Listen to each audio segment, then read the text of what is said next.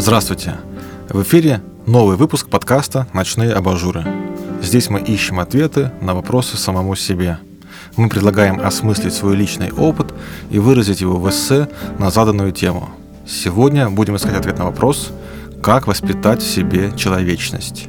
В выпуске поговорим о том, как научиться видеть в каждом человеке личность, уважать и принимать другую точку зрения, понять, что жизнь любого человека значима и значительна – Текст наших слушателей и подписчиков. Редактор Денис Никитас. У микрофона Денис Никитас и Анна Барбашова. Мы записываем эпизод у Юрия Харчикова. Музыкальное оформление приготовил Михаил Гаврилов. Обложку нарисовали Николай Калинин и Кирилл Мареченков. Ставьте оценки нашему подкасту в тех приложениях, через которые вы нас слушаете, оставляйте комментарии. Становитесь нашим соавтором и пишите эссе в новые выпуски. Поддержите нашу работу через ВК-донаты или сервис Бусти. Ссылки будут в описании. Лет до шести я внутри семьи обращался к родителям на «вы». Они в этом проблемы не видели, но, говорят, сестра не находила места и требовала равноправия. С ней-то я перешел на «ты», и она хотела, чтобы ко всем было или «ты», или «вы». Помню, как я однажды осекся, когда понял, что впервые обратился к родителям уже на «ты». Значит, я перешел этот невидимый Рубикон семейного равноправия. В свой адрес и в школе, и на секциях, и в ВУЗе я помню только обращение на «ты». Разве может быть по-другому? Но вот встреча с моим будущим научным руководителем, Светланой Васильевной, меня встрепенула. Это была наша встреча знакомства, на которой она сразу обратилась ко мне на «вы». Как же так? Я молодой аспирант, она старше меня на 13 лет, доктор экономических наук, заведующая кафедрой. То обращение при знакомстве не стало разовым. Вот уже полтора десятка лет она не меняет своего тона и обращается и устно, и в переписке исключительно на «вы». В русском «вы» я почувствовал уважение к личности – который не предполагает разницы в социальных ролях, сохраняя дистанцию и ставит тебя в позицию диалога на равных, а не в иерархию начальника и подчиненного, старшего и младшего, умного и глупого. Как же нам всем в каждом человеке видеть прежде всего человека?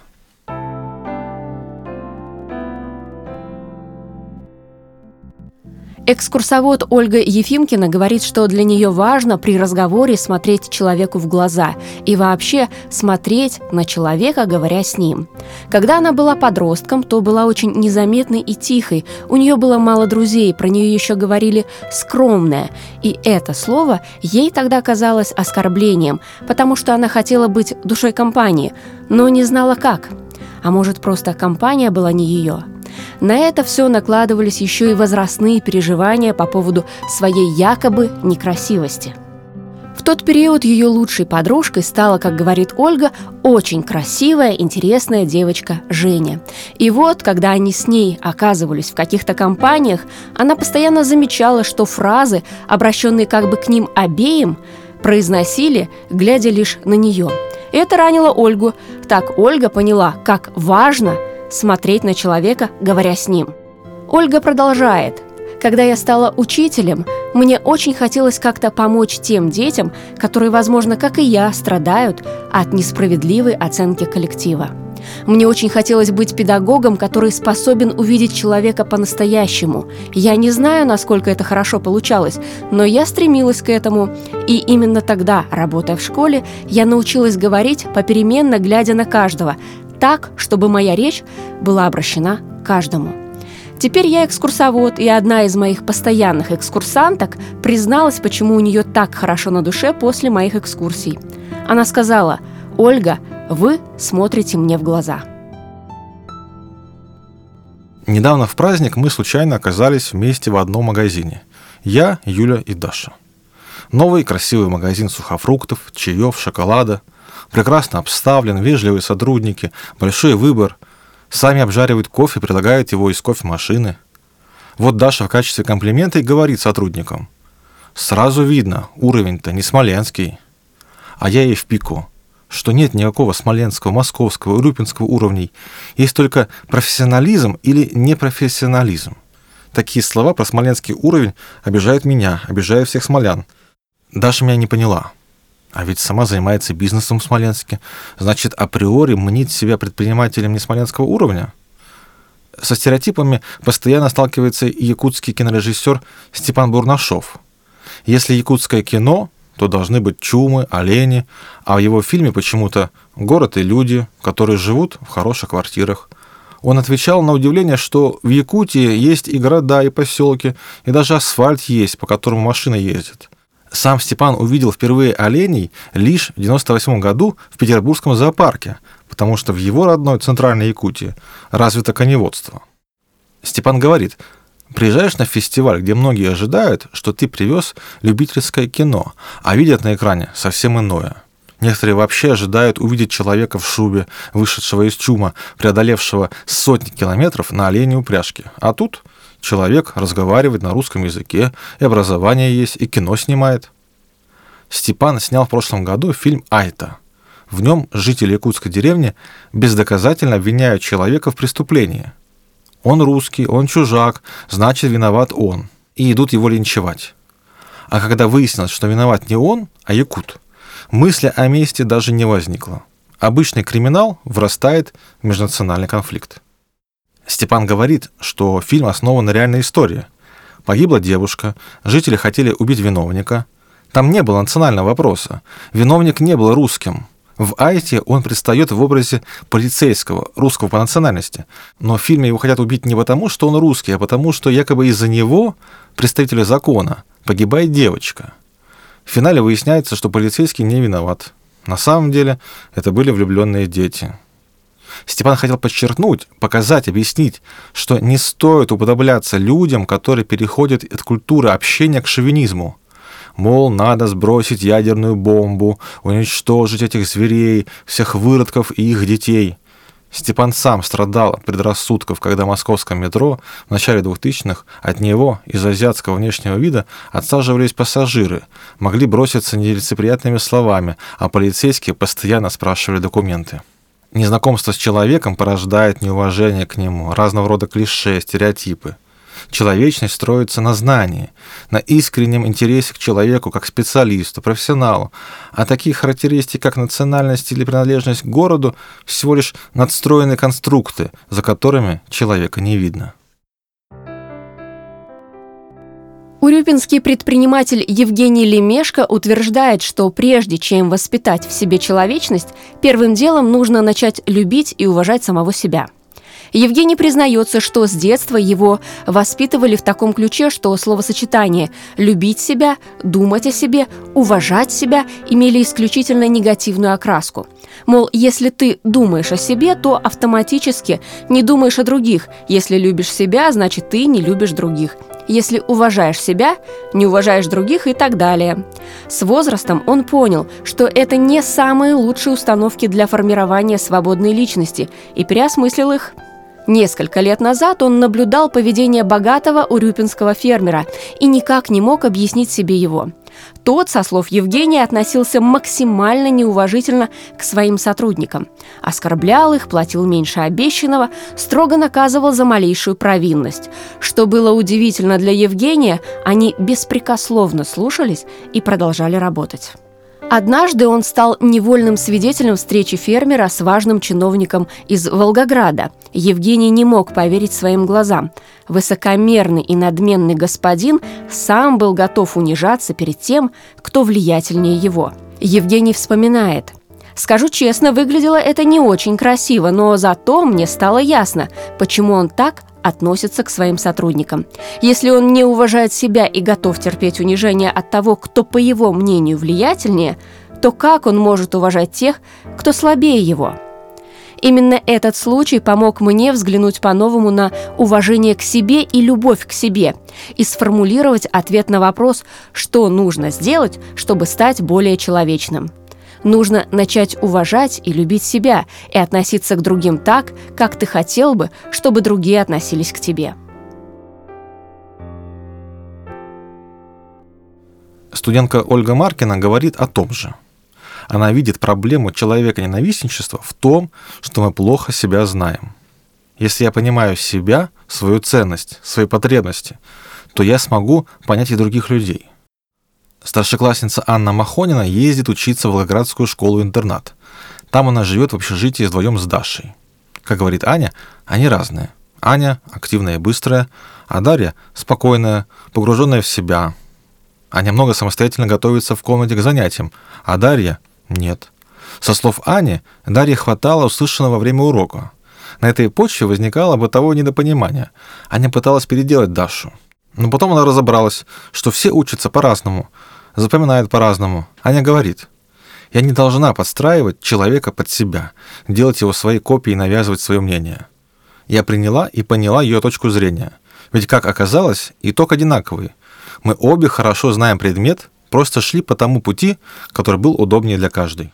Девятиклассница Лера Леонова рассказала мне про своего дедушку, который как-то возвращался домой и увидел бездомного щенка. По его внешнему виду было понятно, что щенок раньше жил в доме. Дедушке стало жалко щенка, и он забрал его к себе. Щенка назвали Боб. Лере было интересно, злится ли дедушка на бывших хозяев Боба. Они же бросили его на улицу. На что мудрый дедушка ей ответил. «Я не могу винить этих людей, но я злюсь на их поступок». Слова Лериного дедушки сразу мне напомнили мысли Махатмы Ганди.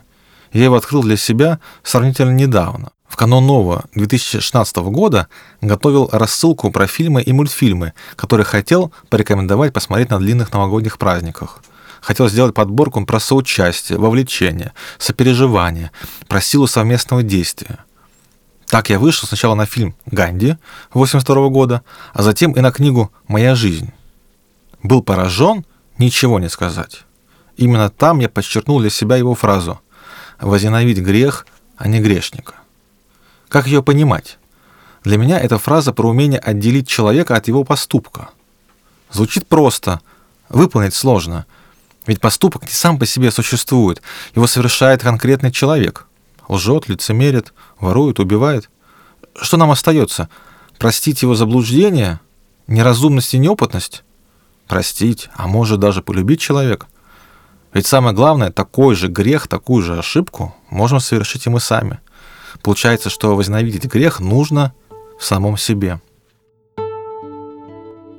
Вопрос о том, как воспитать в человеке человечность, поставил Алину Яровиченкову сначала в ступор, но потом она твердо заявила «это невозможно». Она говорит, что в наше время добрый значит уязвимый, легко манипулируемый. Все меньше людей хотят быть добрыми и больше хотят быть равнодушными. Ее учительница русского языка и литературы Нина Козлова считает, что все-таки есть способ развить в человеке человечность через книги. Она полагает, что через литературу можно понять жизнь, себя, других и весь мир, что чтение воспитывает в человеке человека. Алину этот ответ не очень устраивает, но она оставляет человеку шанс самому дойти до важности внимания к человеку. Как, например, Александра – в жизни Александры рядом был человек, который появился внезапно, но за короткий промежуток времени стал близок ее сердцу. В какой-то момент Александра, сама не поняв почему, стала спрашивать себя, а действительно ли он так дорог мне? И буквально через пару недель этот человек исчезает из ее жизни. Александра так вспоминает о том периоде. Нет, мы не поругались, и никто не хотел прекращать общение. Так распорядилась судьба злодейка, раскидав нас далеко друг от друга, оставив практически без общения. И в этот миг я поняла, что время, проведенное вместе, было волшебным. Я полюбила не просто человека, а именно его человеческую природу, галактики, наполняющие его душу, полюбила мелочи, присущие только этой индивидуальности. То, как он отвечает на телефонный звонок, как смеется и улыбается. Я приняла все достоинства и недостатки близкого. Именно так мне удалось полюбить в человеке человека. Когда Антонину спрашивали, кто она, кошатница или собачница, то она отвечала, что она человечница. Она состоит в сообществе каучсерфинга и периодически притаскивает домой путешественников, обеспечивая их ненадолго кровом, едой и чистым спальным местом. Говорит, что меняет это на их историю, на их благодарность и внимание к себе. Как полюбить в человеке человека? А что еще можно любить в человеке-то, если не его самого, говорит Антонина. Мне всегда было очень интересно узнавать людей и их мотивы. Для меня это было жизненно необходимо, как глоток кислорода. Я с самого детства предпочитала всему срочно важному душевные разговоры за чаем, у костра, по переписке. Антонина ставит такой вопрос. Как донести мысль, что поговорка «нет человека, нет проблемы» — это вообще-то про человека убийство? Антонину обогатили навыки безоценочного суждения, недирективного общения, взгляда на проблему со второй, третьей позиции, активного слушания, тактичного перебивания, наполнения речи аргументами. Теперь в Антонине автоматически, порой даже в ярости на близкого человека, включается вот это. А как он видит эту же ситуацию? Он ведь не желает мне зла. Так чего же он такого не видит или не знает, что причиняет мне боль? Дальше она начинает задавать вопросы, прояснять его ракурс на общую картину, словно пишет эту картину его кистями и красками. Антонина резюмирует свою мысль так. Как же донести необходимость уважения чужой точки зрения и возможность гармоничного сосуществования множества точек зрения на одно и то же? Своим примером, конечно. Об нас, человека любов, и будут учиться. Ведь люди – учителя друг другу.